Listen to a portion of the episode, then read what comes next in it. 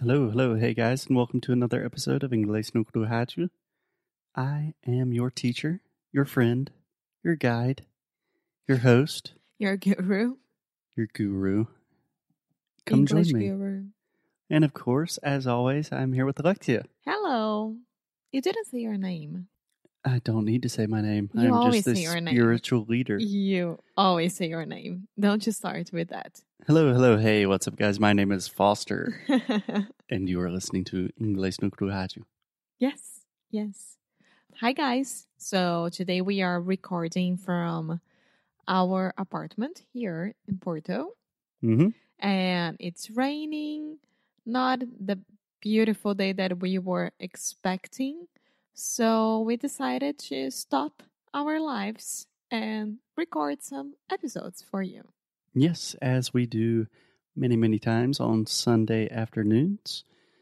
So today, Alexia, you asked, What do I want to talk about?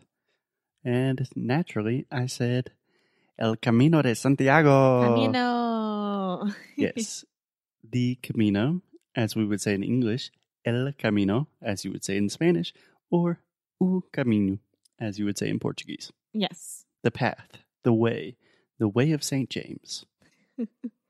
so, what I was thinking, Alexia, first, let me just give a quick introduction about what the Camino is, why we're talking about it, and then you can just ask me questions and I can answer them.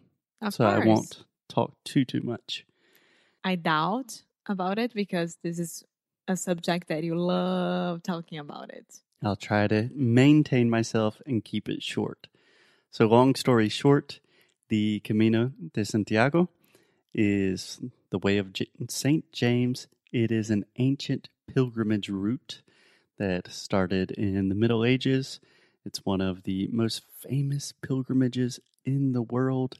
Wait, say it again. Pil Pilgrimage. peregrinos. Né? No, Não, sim. pilgrims.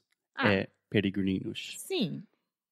Peregrinação. Sim. Meu Deus. Pilgrimage. yes. Can you try that word for me? no. Pilgrim Pilgrim edge. edge. Yeah, per- Pilgrimage. pilgrimage. Perfect. Okay. Yeah. So it's a long walk. And again, trying to make a long story very short for radio. I have done this walk or portions of the walk two times when I was younger. And now in our apartment in Portugal, the Way of St. James, the Camino, actually passes right in front of our house and right behind our house. So we see the little signs of St. James all the time. And I always want to talk about it and walk. and that's why we're talking about it today. so, you said that you did parts of the Camino. Mhm. Because from what I understand, you have a lot of different Caminos, right? There are several, yes. So perhaps two clarifications. First, essentially, you can start the Camino from wherever you want. Wherever you are, there are routes, there are ways all throughout Europe, and all roads lead to Santiago.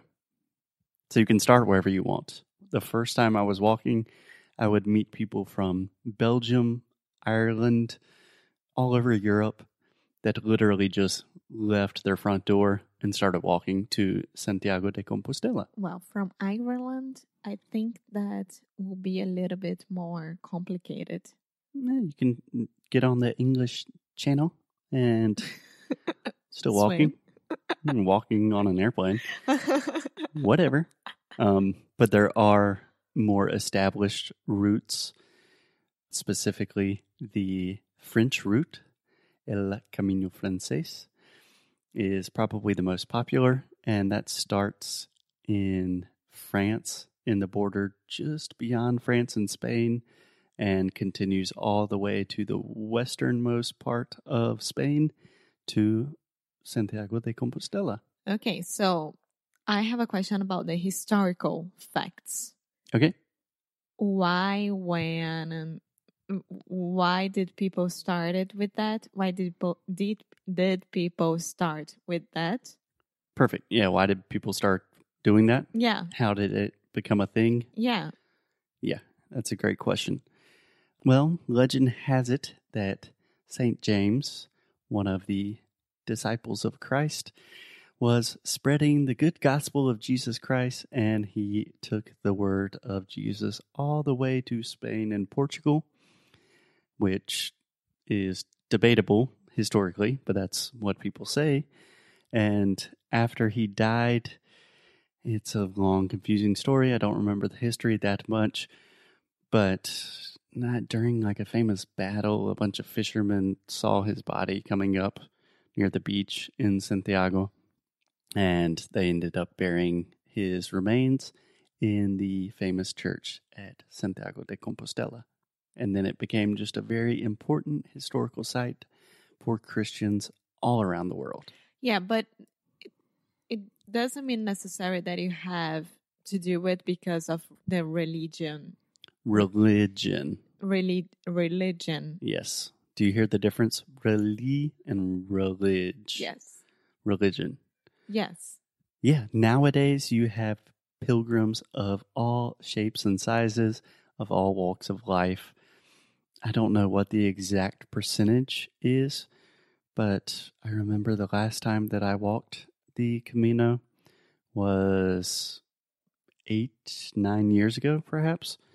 And I would say most people you meet are not doing it for explicitly religious re- reasons people can do it because they are searching for spirituality or maybe they're just doing it with their friends as a trip or maybe people just love hiking that kind of thing Yes.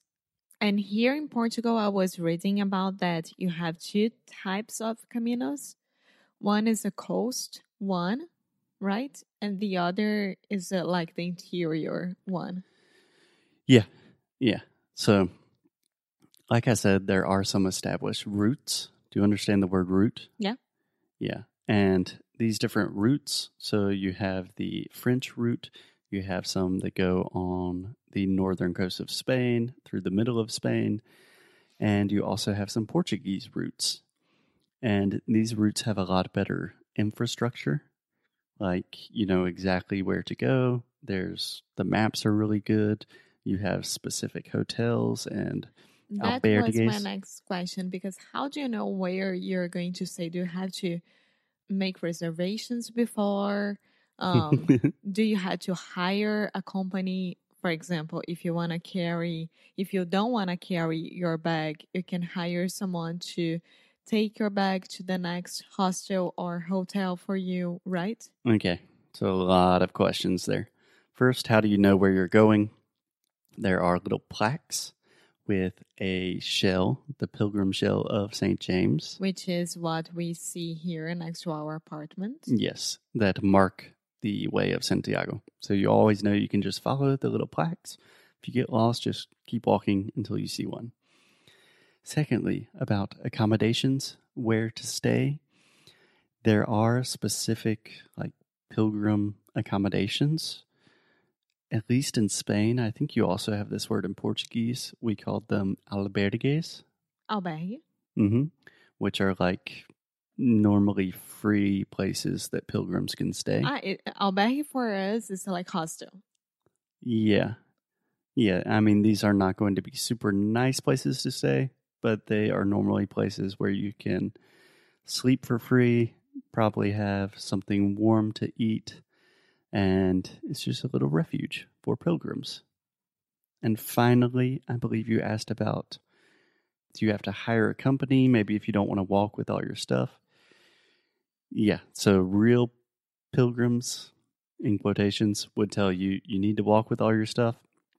But there are many, many tourism companies that they can take your stuff for you. Perhaps if you don't want to walk a specific part of the Camino, they can take you on a bus from one place to another, or if you want to see a different city. And also, I mean, I, I'm thinking, of course, about me.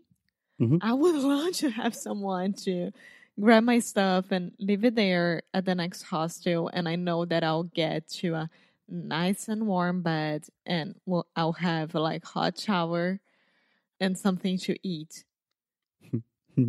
and this way I can enjoy better my hiking because I'm not worried about, oh my God, where am I going to sleep tonight? Is it going to be a good place? Am I going to sleep okay? You know? hmm Where am I going to sleep tonight? So you said where where am I going to where I'm going to sleep tonight? So remember, Alexia, you almost always, when you're asking a question, you want to have a question word: who, what, when, where, why, how, and then a verb. So am, where am. Am. Okay, perfect. Yeah, you can do that. You can totally do that. I mean, I big- know that you don't agree with that. no, no. I mean, when I've walked, I was doing it with a university program. So there was a bus that could carry, that was more or less following us around, that was carrying your stuff if you didn't want to walk with everything. Most of the cool kids decided to carry everything anyway. And you can stay in a lot nicer hotels. There are tons of different options for accommodations. So there's a variety of everything. There are luxury versions of the Camino. Yeah.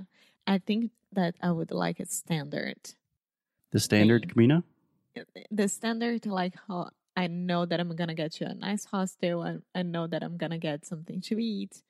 I know that I'm gonna get a bed that is clean. You know. Yeah. Well, the good thing is people have been walking the Camino de Santiago for literally thousands of years. So the standard is just start walking and people will help you out along the way. You will find yourself, you will learn more about yourself and the world. It's a beautiful thing. Yes, it is. So, my final question, Alexia, or my first question, really when are we going? Not during winter, that's for sure. Okay, okay. Not during summer, that's damn sure as well. Mm, It's going to be extremely hot. You know that. I've done it twice during the summer. Yeah, I don't care. For me, it's extremely hot. Okay. The day of Uh, St. James is July 25th. So you imagine how crowded it's going to be to do it. Yeah, not that crowded. But I think that I would do it during spring. Perfect weather. Weather. Weather. Perfect weather. Nice. Yeah, we could do it whenever.